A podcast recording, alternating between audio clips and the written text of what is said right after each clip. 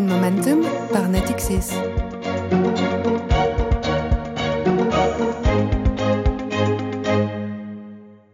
Bonjour et bienvenue dans Green Momentum. Green Momentum, proposé par Natixis, c'est la première série de podcasts consacrée à la finance verte, à ses enjeux, à ses évolutions et à son rôle essentiel dans la lutte pour une meilleure préservation de notre environnement. Alors pour ce premier épisode, nous avons choisi de planter le décor et de se demander quelles sont les grandes tendances et les grandes stratégies qui ont émergé et qui continuent d'émerger en matière de finance verte. Pour cela, nous sommes aujourd'hui avec Karen Degouve, vous êtes responsable du développement finance durable chez Natixis. Bonjour. Bonjour. Et avec Cédric Merle, expert de la finance verte et durable au Green Hub, la banque de grande clientèle de Natixis. Bonjour. Le commencement de toute action, c'est de définir des objectifs crédibles, des trajectoires qui permettent de les atteindre. Et c'est ce que nous avons collectivement fait euh, ces dernières années. Nous avons ainsi défini une stratégie de neutralité carbone à horizon 2050, l'extinction des véhicules thermiques en 2040, et la fin de l'exploration et de l'exploitation d'hydrocarbures, de l'arrêt des centrales à charbon avant la fin du quinquennat. C'est plus de 900 milliards de dollars d'investissements bas carbone dont notre planète a besoin chaque année d'ici à 2030. Alors, ce qu'on vient d'entendre, c'est euh, Emmanuel Macron lors de son intervention à la conférence de la finance durable qui avait lieu euh, en 2018, il y a euh, quasiment deux ans. On entend la trajectoire, on entend les objectifs, on entend aussi les besoins et on voit donc le rôle central de ce que l'on appelle la finance verte ou la green finance et du rôle qu'elle va avoir. Karen de Gouve, on va peut-être commencer en disant que cette finance durable, elle n'est pas aussi récente qu'on veut bien le penser. Absolument. Euh, d'abord, la finance euh, verte, on peut se poser la question de qu'est-ce que c'est euh, Qu'est-ce que ça recouvre Je pense que ça désigne l'ensemble des activités financières qui poursuivent un objectif environnemental. Ça, c'est la finance verte. Et on parle assez souvent de finance durable au sens plus large, qui inclut non seulement les impacts sur l'environnement, mais aussi les impacts sur la société.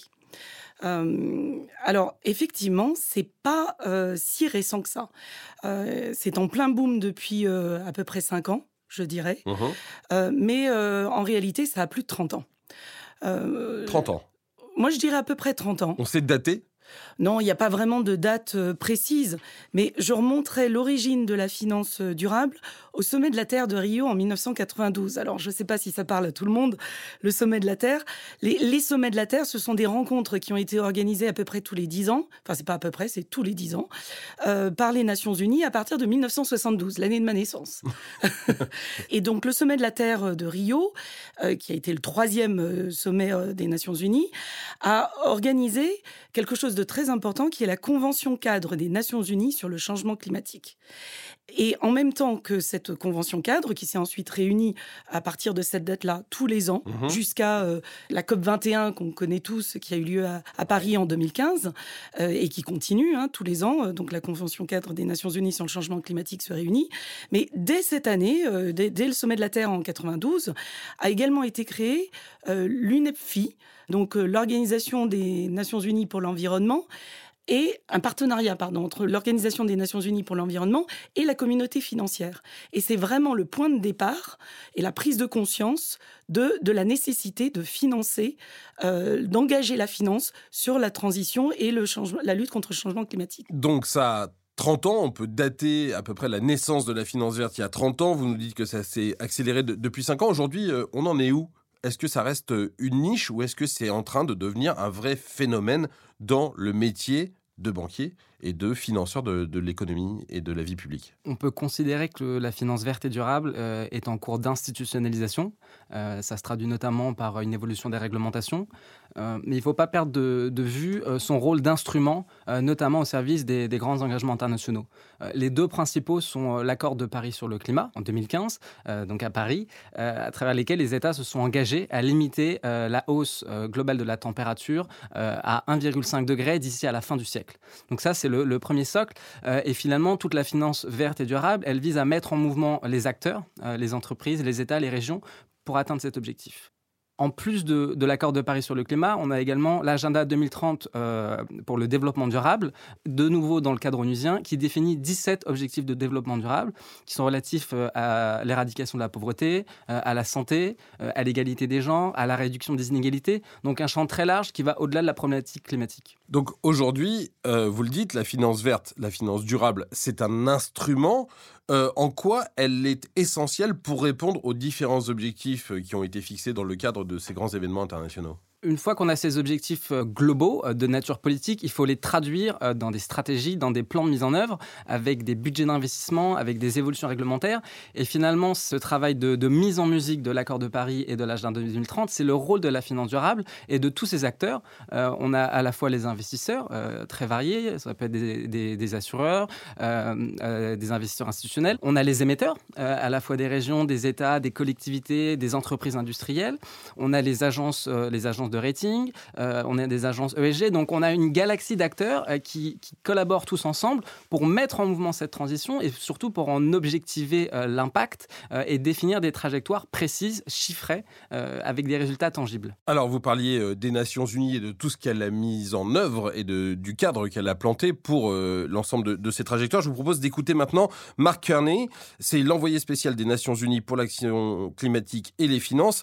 Et pour lui, eh bien, chaque secteur secteur doit avoir une stratégie très claire en la matière. On l'écoute. The first thing is that climate change is one of the biggest structural shifts in the economy. It ranks up with everything else as part of the so-called fourth industrial revolution put together. Um, so uh, each business uh, is going to need a strategy on how it's going to respond, how it's going to contribute to this transition to net zero carbon economy, and how it's going to take advantages of the opportunities uh, created. Donc Marc Ernie nous dit que chaque business va avoir besoin d'une stratégie. Comment on l'établit euh, cette stratégie dans, dans, vos documentations? Euh, chez euh, Netixis Vous utilisez le terme de corde raide. Euh, qu'est-ce que ça veut dire? Ça veut dire que la, stratégie, elle est, elle est, difficile à trouver, Karen Legault Alors, elle n'est pas facile à trouver parce qu'en fait, la corde raide, c'est quoi? C'est l'équilibre qui est nécessaire entre euh, l'intégrité environnementale, euh, la robustesse en fait des indicateurs que l'on se fixe et des ambitions que se fixent nos clients que l'on finance et, et de l'autre côté la euh, la, simplicité euh, euh, des, modèles, des structures, pour, pour permettre des, produits qui soient, qui soient diffusables, de la construction de produits qui soient compréhensibles par, notamment par le grand public. Parce que ce qu'on fait, nous, banquiers, c'est fabriquer des produits qui sont ensuite distribués via l'investissement, y compris à, l'épargnant individuel. Et, J'allais dire comme vous et moi, mais enfin comme moi surtout. Comme vous et moi. vous avez peut-être déjà entendu parler de cette, cette expression qui est utilisée, de greenwashing. Mhm. Euh, c'est un phénomène qui a émergé avec la finance durable. Tout le monde s'est mis à faire du verre avec des produits qui étaient vendus comme verre. Euh, et du coup, l'épargnant final a, peut avoir été parfois... Euh, lésé Lésé peut-être pas, mais en tout cas euh, misleaded, je ne sais pas comment dire en français. trompé. peut avoir été trompé sur la marchandise, exactement.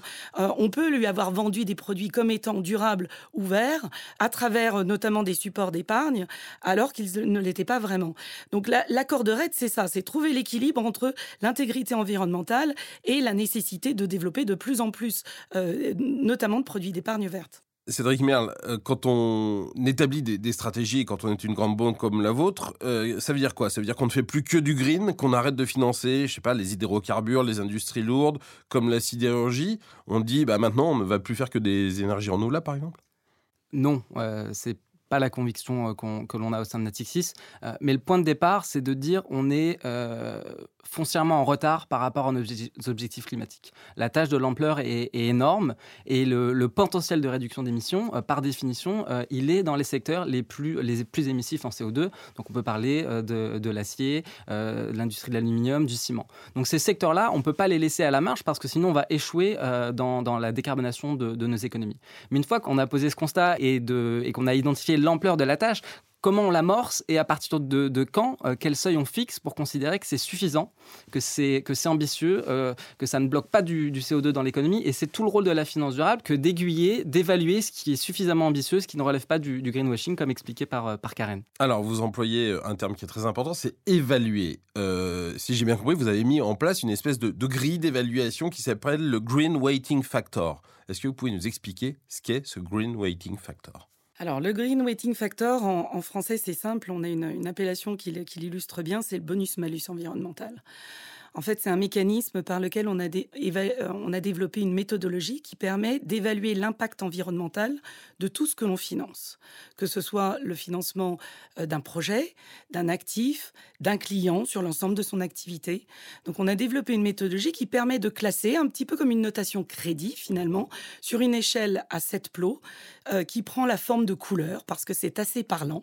On va du marron foncé au vert foncé, en passant par euh, euh, plusieurs shades, euh, plusieurs niveaux, nuances. On a un nuancier de couleurs, côté marron, côté vert, et au milieu un plot neutre qui symbolise, enfin qui, qui matérialise peu ou pas d'impact du tout euh, sur l'environnement.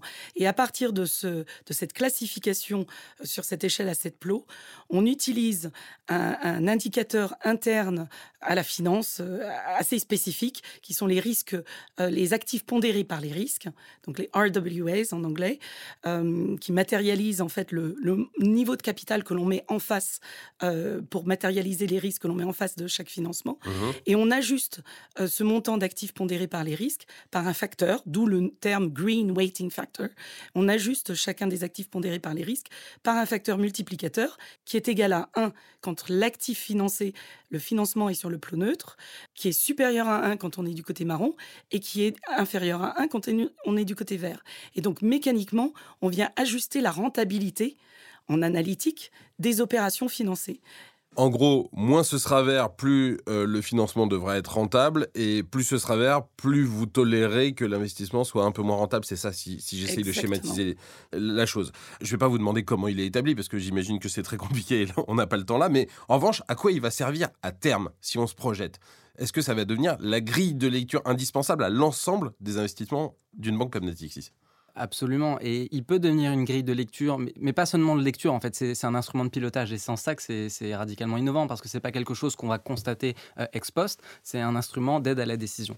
Euh, ce qu'a expliqué Karen, c'est surtout qu'il n'est pas binaire. Et à travers ces, nuances, ça permet d'avoir une réelle granularité et d'accompagner la transition euh, des entreprises et des secteurs les plus émissifs. Et en expliquant que tout n'est pas marron ou vert, et en introduisant ces niveaux intermédiaires, on peut créer des dynamiques de transition et on peut permettre la transition du bilan de Natixis Excusez-moi, moi, j'ai une question euh, très simple, mais pourquoi et est-ce que vous êtes posé la question du moment où vous arrêterez de financer ce qui, dans votre Green Weighting Factor, est marron on s'est déjà posé la question et on a déjà mis en place des politiques sectorielles d'exclusion. On a aujourd'hui euh, chez Natixis, euh, si ma mémoire est bonne, sept secteurs sur lesquels on a des politiques d'exclusion, mhm. en particulier le charbon qui est en place depuis 2015.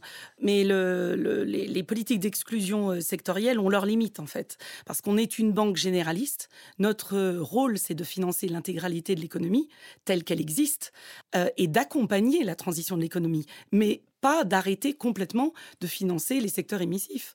Comme Cédric l'expliquait, la finance durable passera à côté de l'objectif euh, de réduction de la, lutte contre le changement climatique et de la, réduction des émissions globalement si on n'adresse pas et si on ne va pas chercher justement les secteurs les plus émissifs pour les accompagner dans leur transition.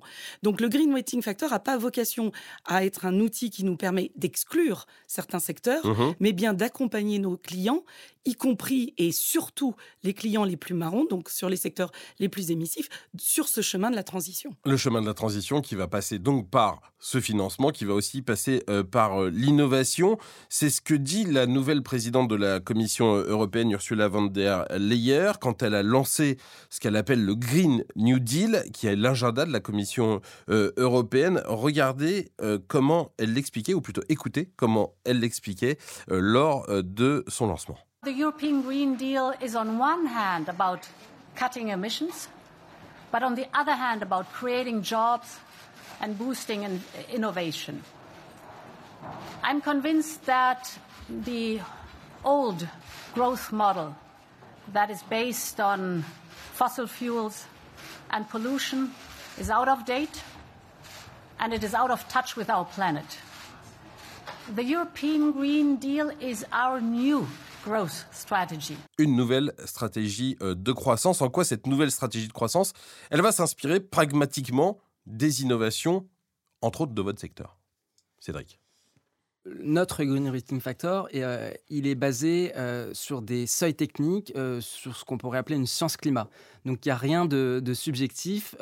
et cet engagement, cet accompagnement de nos clients les plus émissifs, il se fait à travers de la redevabilité, des points d'étape, des objectifs quantifiés et précis. Donc ça, c'est vraiment important. C'est d'engager ces transitions et d'être capable de mesurer l'impact par rapport à l'accord de Paris ou à des trajectoires. une fois qu'on a déterminé ces objectifs et où on doit être euh, dans un horizon de 3 ans, de 4 ans, de 7 ans dans certains secteurs, euh, il faut euh, financer les investissements nécessaires pour cette transition. Et à cet égard, on développe des nouveaux produits. on avait évidemment les, green bonds, qui sont des obligations vertes, qui sont des instruments financiers par lesquels un émetteur, ça peut être un État ou de nouveau une entreprise du ciment ou une entreprise du secteur automobile, va affecter les fonds levés à des catégories de projets identifiés. Donc c'est un engagement de transparence très fort vis-à-vis -vis des investisseurs. On peut euh, résumer ça par une obligation de moyens. On développe de nouveaux produits qui sont basés sur euh, une sorte d'obligation de résultat, mhm. qui sont attachés euh, à la performance climatique d'entreprise. Et donc, on va se fixer avec l'entreprise des objectifs d'intensité CO2 et fonction de l'atteinte de ces objectifs, euh, les conditions de financement de l'entreprise vont varier euh, avec soit un durcissement, soit un assouplissement de ces conditions de financement. Et ça permet d'introduire une dynamique de redevabilité et de performance euh, dans la finance durable. Pour conclure, oui, Karen, vous vouliez ajouter quelque chose? Je voulais juste ajouter que même le secteur pétrolier s'y met. Et aujourd'hui, on a parmi nos clients euh, euh, qui sont euh, très intéressés et qui demandent ce type de produit de financement, des, clients dans le secteur pétrolier. Je ne sais pas si vous avez vu, mais BP a annoncé à l'échéance 2050 la neutralité carbone. Pour une major pétrolière, c'est un engagement qui est très fort et qui va nécessiter un changement radical de son mix de business, d'activité. Pour conclure, est-ce que vous diriez qu'on est sur la bonne voie, que la corde raide sur laquelle on est nous amène vers la bonne voie, qu'on a terminé avec l'époque du greenwashing et qu'aujourd'hui on est vraiment rentré dans une euh, finance durable qui dit son nom? Absolument pas. Euh, la tâche reste immense. Euh, on est en ordre de bataille, mais il faut, il faut accélérer parce que le, le temps presse. Karen? 1000 milliards de dollars par an euh, d'investissement nécessaire, on n'y est pas du tout. Donc euh, non, on n'y est pas encore. Le rôle de la finance est important, et notamment des banques, mais surtout des investisseurs finaux. Et non, on n'y est pas encore. Donc on, y travaille tous collectivement, mais la route est encore longue. On voit que le chemin est long, et c'est bien la vocation de ce podcast que de vous l'expliquer. Merci à tous les deux. Merci Cédric Mel, merci euh, Karen Degouve. merci à vous de nous avoir écoutés, d'avoir écouté le premier podcast de cette série, série dont vous pouvez retrouver l'intégralité sur le site internet de Et sur l'ensemble des plateformes de streaming. À très bientôt.